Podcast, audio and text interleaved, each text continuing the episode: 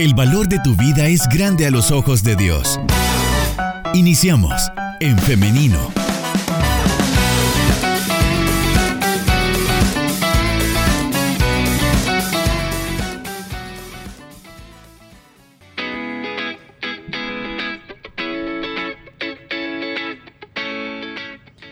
La mañana con 53 minutos, solamente 7 minutos nos separan de las 10 de la mañana. Bienvenidos y bienvenidas a las personas que se están conectando a través de nuestro Facebook Live en nuestra página en Femenino SB.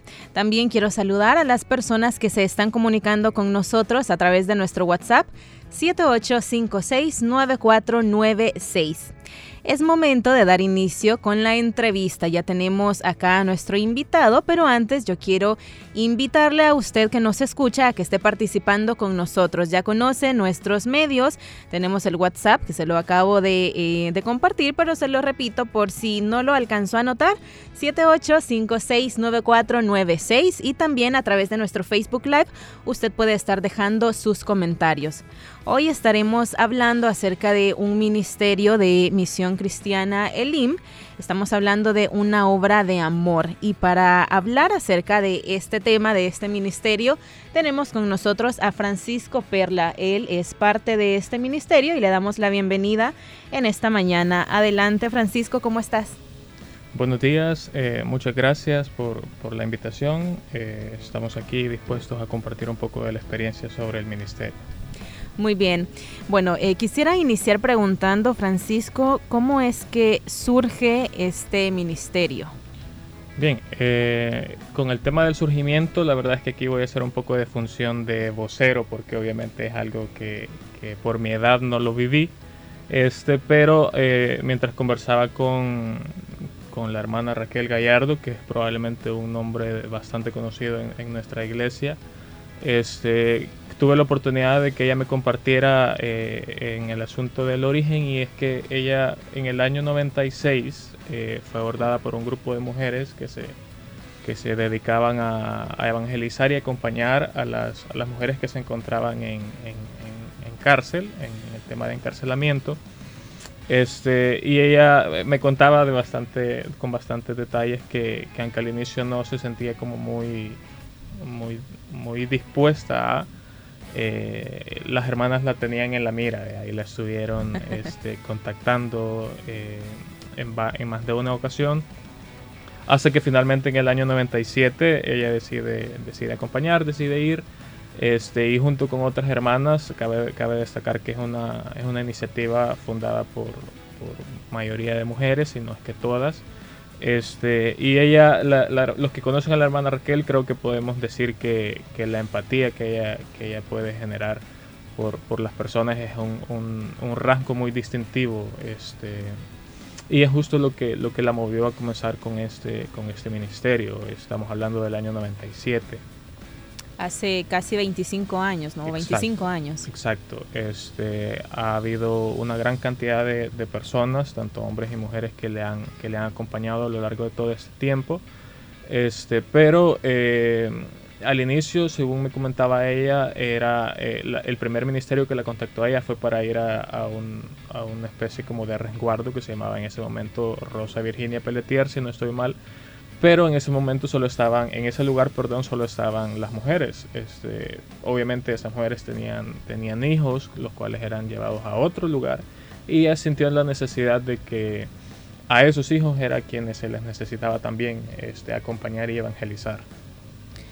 Así es como surge este ministerio, una obra de amor. Ahora quisiéramos saber, Francisco, cuáles son las actividades o qué es lo que hace este ministerio actualmente. Bien, este, creo que ha habido etapas, honestamente. Este, según recuerdo eh, en veces anteriores, eh, era, ha habido momentos donde la carga de trabajo con este, con este ministerio ha sido mayor. Este, escuché que en tema de talleres vocacionales estuve impartiendo en, cierto momento este, ayudas de cualquier tipo, tanto eh, psicológica como espiritual.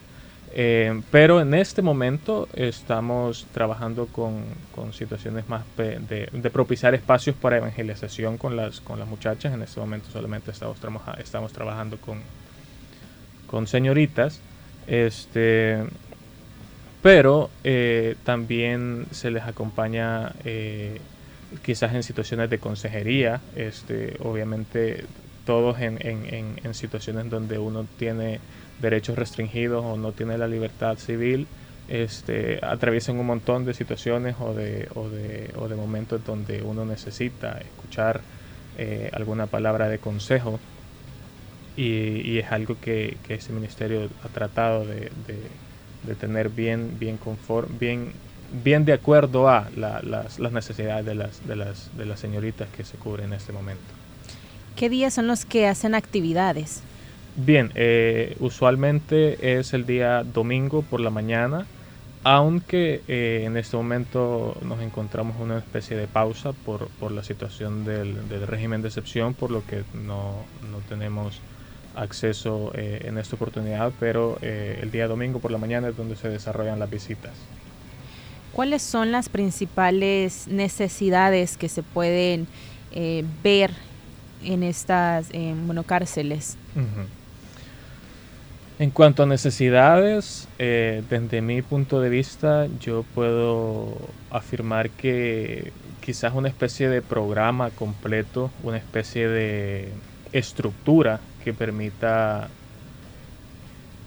que permita optimizar o continuar con el desarrollo de, estas señoritas. Eh, a lo que me refiero es, son niñas que rondan, digamos, edades de 14 a 17 años, algunas mayores todavía que eso, pero obviamente eh, eh, lo que se hace en, estos centros de resguardo es que se, se les da clases durante la semana como una especie de intento de continuar con, con, el desarrollo estudiantil y lo cual es, es sumamente necesario y una medida muy, muy acertada. Pero al mismo tiempo, eh, en cuanto a, a, la experiencia que tienen muchas señoritas estando ahí adentro, ya no se diga los, los varones, los cuales en su momento en, en, en, el pasado tuve la oportunidad también de de,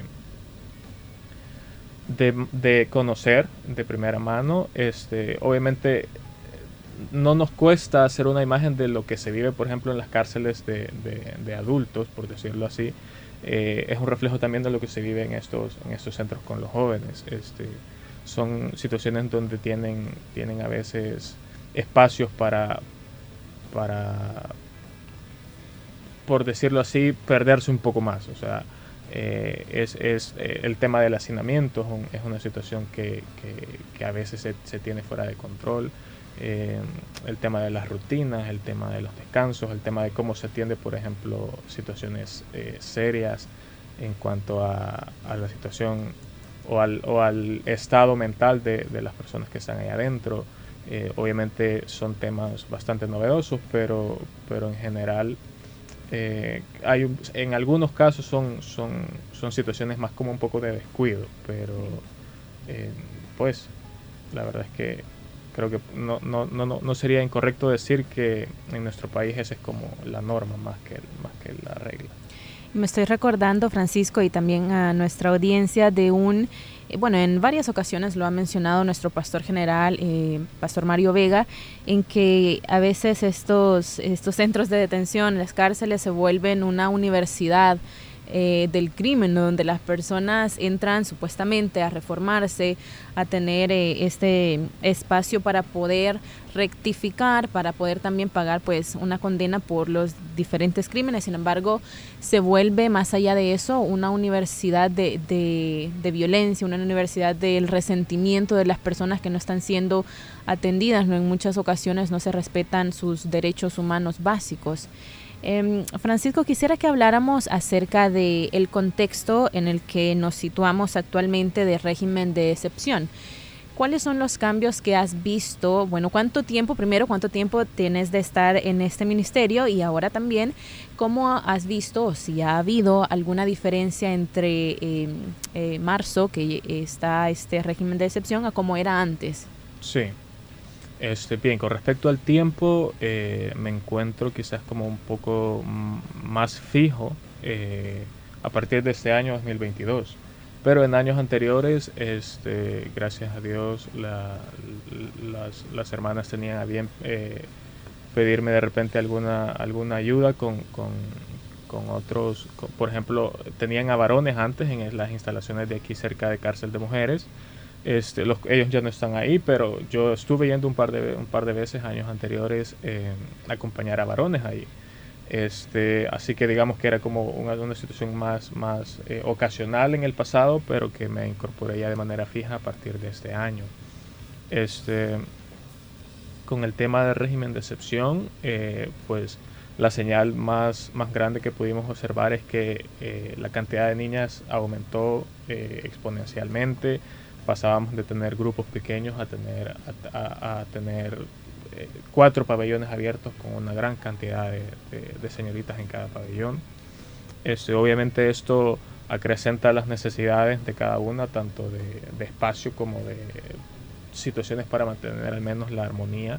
Em, pero obviamente em, se entiende que algunas están ahí por, por porque se les imputa de, delitos, algunas como a lo mejor esperando eh, que se les resuelva alguna, alguna situación de tipo judicial, pero es, es, claro que, muchas de esas niñas sufrieron mucho ahí adentro. Este, lo que tú mencionabas al inicio de la Universidad del Crimen, eh, tal vez no sería eh, acertado mencionarlo como tal, pero sí es evidente que hay de todo, sí pasa de todo. Sí hay mucha gente, muchas niñas que, de un día para otro eh, entran en, esos lugares y o sea, la vida les cambia y, no, y no son personas que, tienen, que tengan eh, una especie de, balance o de equilibrio como para sopesar la situación, sino que al contrario sufren mucho. Así como hay otras, otras, otras señoritas que, a lo mejor han tenido vidas mucho más duras y llegan y conocen mucha gente eh, ahí adentro y, y pues eh, se, se, desembocan en situaciones todavía más complejas que los que a lo mejor han vivido ya en el pasado. Este, con respecto a, a, más necesidades, em, yo diría que es importante también entender que todos, todos comprendemos que muchas de esas niñas no son inocentes, así como que otras, otras a lo mejor sí lo son. ¿verdad? Eh, creo que más allá del tema del, estado de excepción, que es una, una, condición del país bien polarizante, eh, cada uno tiene opiniones eh, de acuerdo a lo que ha vivido, pero como todo siempre hay matices, y, y, al hecho de conocer ya tanta gente ahí adentro, y, y, o sea, ni siquiera tal vez tomarnos el tiempo nosotros de, de conocer a detalle cada historia, sino que simplemente con solo ver más o menos cómo, cómo es la persona o, o, la condición en la que se encuentran, eh, o la forma en la que responden ante, ante, ante nosotros que les llevábamos que les llevamos la, la, palabra de Dios de formas bien, bien condensadas, podemos entender que, que, se sufre bastante adentro. Y claro, me gusta esta aclaración que hace eh, Francisco, que dice que no todos, no todas las personas, no todas las niñas, las eh, señoritas que están en este lugar es que van a salir peor, ¿no? Esto es eh, algo en lo que no podemos generalizar. Em, hablabas también de este crecimiento exponencial de las mujeres que se encuentran en, situación de cárcel. Más o menos de cuánto estamos hablando, cuánto era el grupo que atendían antes del régimen y ahora. Uf, ahí sí es, es, bastante la diferencia. Creo que antes del régimen eh, contábamos con un grupo de de 10 a 15, a 15 señoritas máximo, probablemente eh, algunos días hasta 20 podría decir. Este, en lo más grueso del régimen, quizás cuando se dio la segunda prórroga, que fue que, que, mantuvieron, eh, suspendieron las, las, las, visitas y el ingreso, creo que estaría la, la estimación más correcta fuera de unas 200 probablemente, 200 señoritas ahí adentro. 200. Sí, es un número eh, sorprendente a la, eh, comparando a la cantidad que atendían antes. Y con este crecimiento eh, exponencial de población dentro de cárceles, ¿Cuáles han sido las necesidades que han visto, han cambiado respecto a lo que pasaba antes? Me refiero a necesidades tanto espirituales como materiales también. Sí, sí, obviamente este, con las hermanas se tiene bien el gesto de de repente llevar, llevar algo como un eh, refrigerio pequeño. Obviamente ahora hablando de 200 personas es, es casi una inversión eh, cada, cada domingo es el tema de las personas, el tema de los, los voluntarios que llegábamos a apoyar al, al, ministerio. Al cubrir tanta gente tocaba eh, hacer rondas de personas, es decir, eh, si, contábamos con cuatro pabellones abiertos y solo éramos cuatro, pues es, nos dividíamos, digamos, en dos y cada uno nos turnábamos en cada pabellón así a cubrir los, los cuatro en, en, el, en el transcurrir de la mañana. Pero eh, en esencia son eso, eh, se necesitan más manos y se necesitan más recursos. Eh, se apoyó, las hermanas estuvieron a bien, la verdad, bastante, bastantes colaboraciones con respecto a la ropa. A lo mejor los que, los que tuvieron la oportunidad de pasar cerca de, cerca de cárcel de mujeres entienden que afuera, por ejemplo, se ve gente vendiendo lo que llamaban el kit de cárcel, que era la ropa blanca, eh, las crocs blancas, jabón de baño, pasta dental y todo ese tipo de situaciones. Eh, es algo que que todas las familias involucradas en, en, estas capturas en, en centros penales y, y, en centros de resguardo tuvieron que hacerle frente y encontrar la manera de resolver esas necesidades.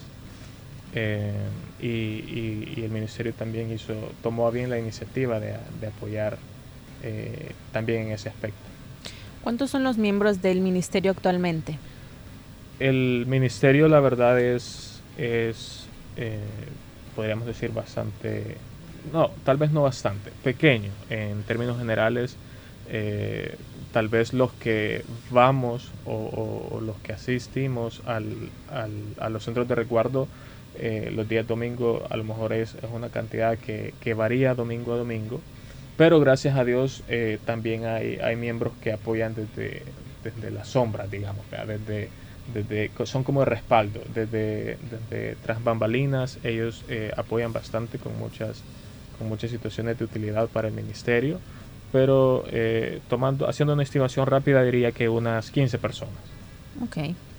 ¿Y cada miembro de, del ministerio eh, da alguna aportación? Porque esto que me mencionas de llevar refrigerio requiere de una inversión pues económica, ¿no? ¿Cómo es que eh, funciona este ministerio? Sí, este, el ministerio funciona honestamente con, con, con dinero aportado por los miembros del ministerio así como eh, en algunas eh, situaciones se cuenta bastante con el apoyo de pastores de zona o de la iglesia o de la misión también. Este, tengo entendido que, que, como cualquier otro ministerio se, es necesario rendir cuentas eh, a, las autoridades, por lo que este, mis hermanas tienen a bien coordinar, coordinar con algunos de los pastores eh, ciertas, ciertas ayudas o cierto apoyo como para, como para resolver necesidades puntuales. Eh, tengo entendido que también se cuentan con, con socios, pero, pero eh, varía, la verdad es que no es que eh, no, o sea, no es quizás el grueso de las colaboraciones, pero gracias a Dios el Señor siempre bendice y siempre abre las puertas necesarias. Hay veces que, que yo he escuchado testimonios de mis hermanas que, que honestamente ellas sin, sin esperarlo el Señor abre las puertas para que puedan bendecir a las muchachas de maneras que uno no espera. Definitivamente que no hay duda en ello. Quisiera también destacar algo que mencionabas de darles, decías, darle la, la, palabra de una forma bastante condensada. ¿En qué consiste esto, Francisco? ¿Cómo son eh, estas maneras de evangelizar en un contexto como en el que ustedes trabajan? Sí. Este, gracias a Dios que eh, nuestras hermanas tienen bastante eh, desarrollado el proceso de, de construir la, la, manera o, la, o, el contenido que vamos a impartir adentro de estos centros. Este, cada año se hace una planificación eh, para una planificación que contiene los temas que vamos a desarrollar adentro durante todo el año, incluyendo actividades, incluyendo actividades a lo mejor recreativas como para hacer deporte, como de repente se les pasa eh, películas con contenido eh, evangélico. pero eh, claro, se trata, al ser, al ser jóvenes, niñas jóvenes, se trata de ser bastante dinámico, bastante breve, de repente poner ejemplos de la vida diaria que ellas puedan entender. es bien, bien interesante porque, mm, o sea, a pesar de que son, son señoritas que vienen de distintos trasfondos, pero en el fondo casi todas logran entender el tema que se les, que se les puede dar. Este, quizás por el hecho de, creo que aquí es bien importante aclarar que mis hermanas y hermanos que, que, somos parte de este ministerio somos, eh, por decirlo así, gente de a pie. Este, nos, nos rodeamos de personas eh, que, que podemos encontrar en cualquier momento. Eh, todas estas hermanas que, que, apoyan y hermanos son, son gente que, que son que, que, se relacionan con el pueblo, este, que saben, que, ven bien la realidad en la que viven, este, y, por ende creo que se nos hace bien sencillo conectar.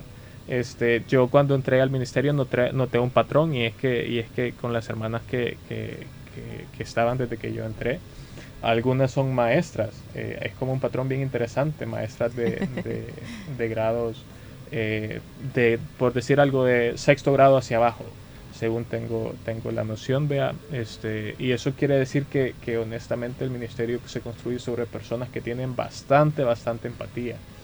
El hecho de, de, dedicar un día domingo, eh, que antes era todo el día, pero ahora eh, lo desarrollamos solamente en las mañanas del domingo, eh, para ir a, a visitar señoritas que que no son ni familia ni amistades, pero se, se cuenta con la disposición de ir a apoyar. Este, es algo bien, un fenómeno bien interesante. Este, la empatía es como la norma, la verdad. Claro, y yo diría también el amor, ¿no? El amor que solamente hemos recibido primero de parte de Dios y luego pues ese amor es el que mueve a hacer este tipo de obras, como el nombre lo dice, ¿no? Una obra de amor. Francisco y audiencia, vamos a hacer una pequeña pausa musical, pero en breve regresamos con más de En Femenino, así que quédese pendiente.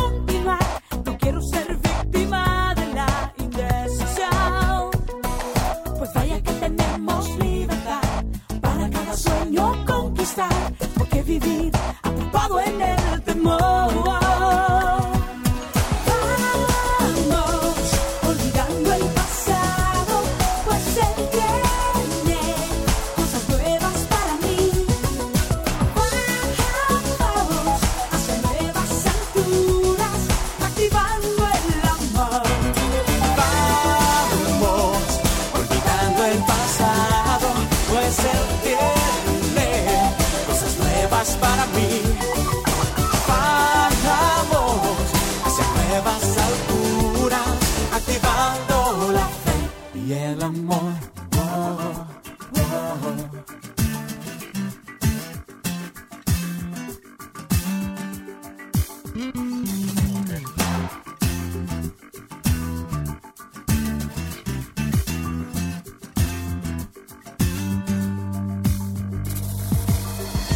decadencia de la sociedad nos va envolviendo, en una mediocridad.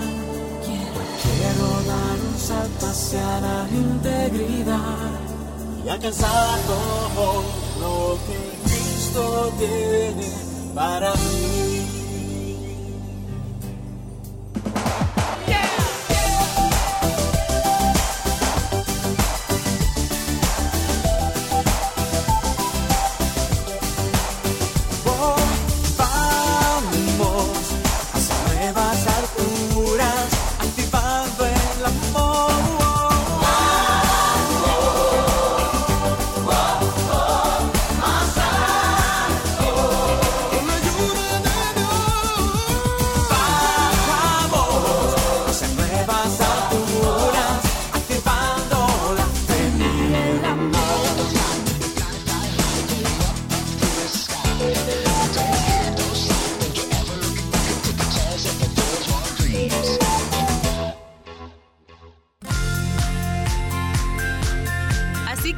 Tengamos oportunidad, hagamos el bien a todos y mayormente a los de la familia de la fe.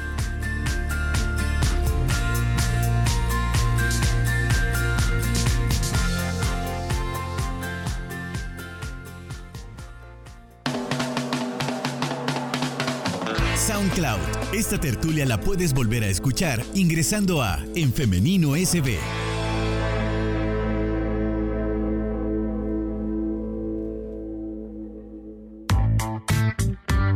Femenino. Nuestro lenguaje es la familia.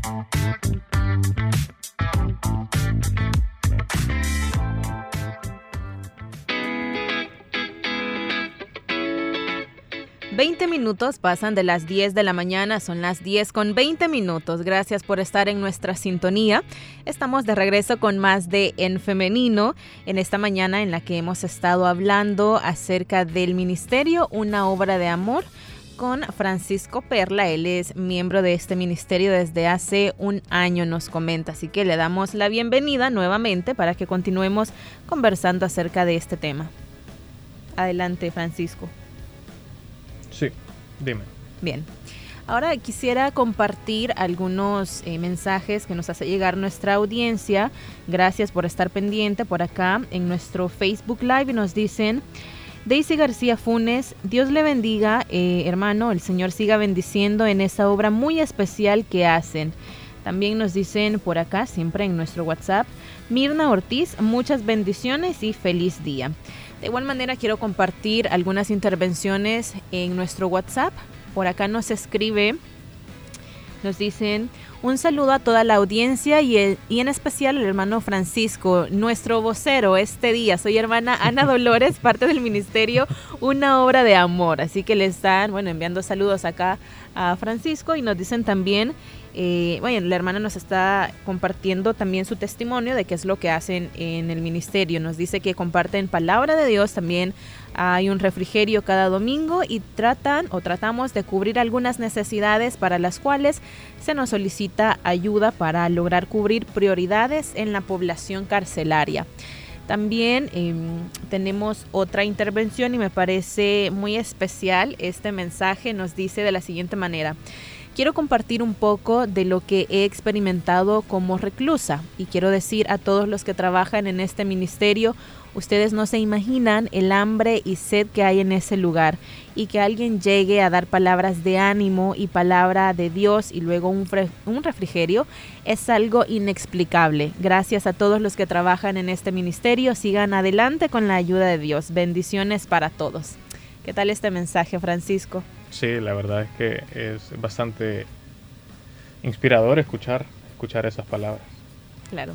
Bien, y ahora quisiera que continuáramos hablando un poco de tu experiencia personal dentro de este ministerio. Y es que, em, como nos comentabas al principio, es predominantemente femenino, ¿no? Este ministerio. Entonces, ¿qué es lo que te movió a interesarte por este tipo de trabajo?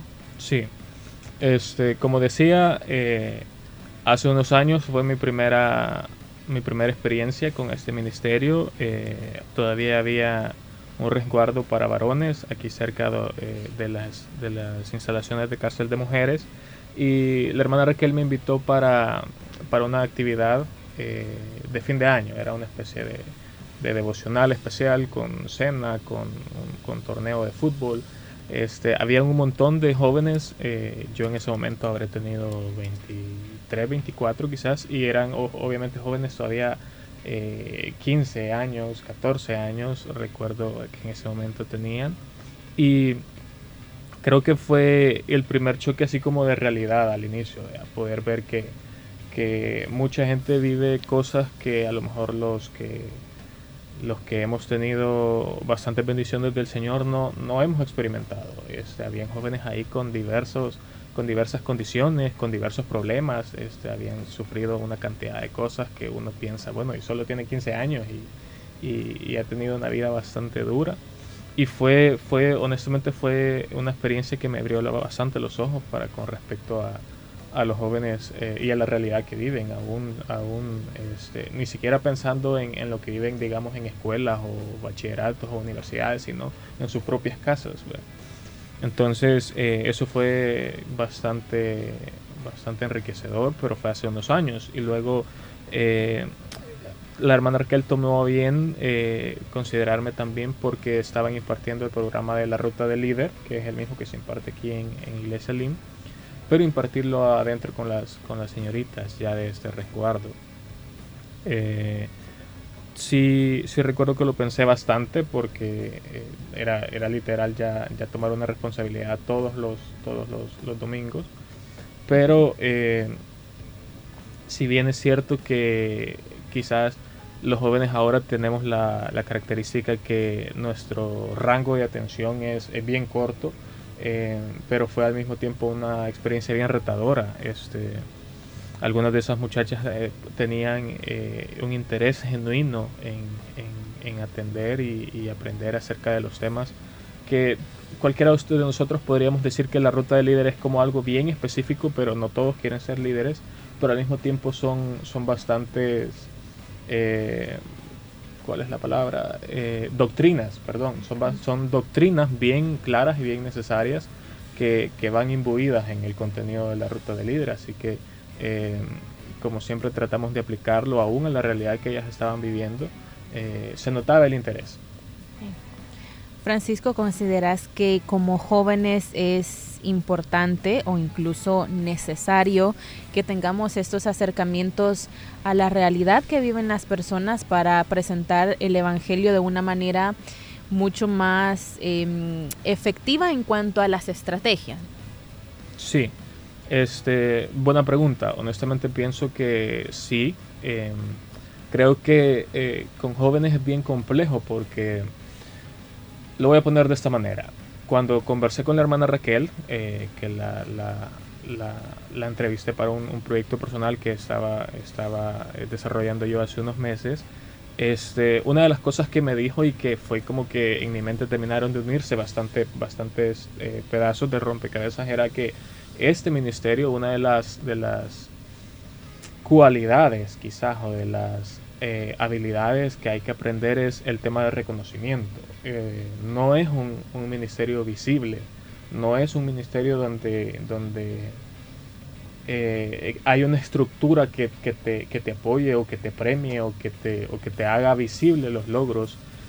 así que se trabaja literal sin, sin, sin el ojo público y, y es es bien contra, contrario a lo que a lo que a lo, a lo, mejor muchos jóvenes queremos en el sentido que queremos notoriedad este, crecimos con las redes sociales y nos gusta nos gusta que nos vean nos gusta que, que, sea notorio lo que hacemos. Y es, es obviamente válido no lo estoy diciendo como, como, como un hábito a, criticar pero es una diferencia. Es, es bastante eh, analítico, o sea, te deja en qué pensar el hecho de que hay cosas, hay situaciones que, que, son contrarias a lo mejor a lo que uno piensa y te ayuda a ver las cosas desde otra perspectiva. Claro. Eh, Francisco y audiencia, vamos llegando al final de esta entrevista, pero antes de finalizar, me gustaría, Francisco, que nos dejaras una reflexión o un mensaje a los jóvenes para que también puedan integrarse, bueno, ya sea este ministerio, a los diferentes ministerios que hay eh, en la iglesia y también en las iglesias de las personas que nos escuchan. Sí, este, creo que viene ligado a mi aprendizaje en este ministerio. Eh, los que me escuchan y nos desarrollamos como, como líderes de alguna célula, comprendemos que mucha gente no desea escuchar el Evangelio, no desea escuchar una prédica eh, a nivel de, de, cultos en iglesias o de, o de, reuniones en las casas, pero eh, en la Biblia menciona que también es necesario visitar al encarcelado y como decía el comentario de, una de las personas que tú mencionaste, Liz, eh, es bien necesario ya cuando, cuando las personas se encuentran en situaciones eh, como los de los resguardos o las cárceles. Eh, ella decía que no se sabe qué necesario es escuchar palabras de ánimo, palabras de aliento en una situación como, como, estar en cárcel, o como estar en espera de audiencias, o como estar en situaciones que, que nos trastocan la vida. Así que eh, para los que a lo mejor en nuestra, en nuestra mente hemos pensado, no, pero yo, yo para qué si la gente no quiere escuchar, pues hay, hay situaciones donde la gente sí quiere escuchar, donde la gente sí quiere ver, donde la gente sí quiere conocer eh, y ya va a depender de nosotros si nos queremos involucrar o no. Muy bien. Llegamos entonces eh, ya al final de esta entrevista. ¿Vas a, mencionar algo más? Sí, este, solamente me gustaría eh, hacer un reconocimiento a, las, a los demás miembros de este, de este ministerio. Eh, como, como saben, quizás el, a los que la conocen, el nombre visible de la hermana Raquel Gallardo es, es alguien que, que por su forma de ser y por su, por su personalidad nos, nos ha lo voy a decir así, nos ha servido de escuela a muchos jóvenes que, que la conocemos, que la conocimos desde, desde bien pequeños. Este, igual, eh, una de las hermanas que, que, mencionaste que envió una, un mensaje de WhatsApp, hermana Dolores, mucho, eh, un saludo para usted también. Ella, ella igual es una de, las, de los miembros más longevos del, del ministerio. Hermana Noemí Chopin, eh, Sonia Hernández, igual un, un, un abrazo. Este, hermana Sara Alvarado, hermano Elmer Jiménez, hermana Tomasa de Chávez, eh, Daniel Gómez, Stephanie García y Annette Flores. Este, todos ellos son los que, los que he conocido durante mi, mi, participación en este ministerio. Son personas que a los, a los cuales a todos les define bastante la palabra empatía. Todos de distinta manera tienen el llamado del Señor para llevar y, sin, sin, sin pensar tanto en que cansada la semana, todos ellos son bien, bien esforzados y de todos ellos he aprendido un montón. Muy bien, eh, bueno, saludos a todos estos hermanos. Francisco, muchas gracias por habernos acompañado, gracias por hacer este espacio de venir acá a cabina del 100.5 FM y también por estas reflexiones que hemos hecho respecto al ministerio, una obra de amor. Eh, deseamos que tengas un feliz día. Muchas gracias, gracias por el espacio y Dios les bendiga a todos. Amén, Dios te bendiga también. Y ahora yo quiero agradecer a nuestra audiencia. Gracias por estar pendiente de nuestro programa y también por estar participando con nosotros. Eh, es en verdad eh, ustedes, sus opiniones y todo lo que comparten con nosotros, lo que hacen, eh, lo que los que enriquecen este programa, como yo siempre se los digo y se los repito y se los voy a recordar siempre. Ahora quiero hacerle una invitación y es para el día de mañana, para que si así Dios lo permite nos acompañe, finalicemos la semana juntos en un nuevo programa de En Femenino. Ya lo sabe, 9.30 a través del 100.5 FM y también a través de nuestro Facebook Live. Usted nos encuentra en Facebook como En Femenino SV. Así que llegamos hasta acá, pero nos vemos y nos escuchamos hasta mañana. Que tengan un feliz día y muchas bendiciones.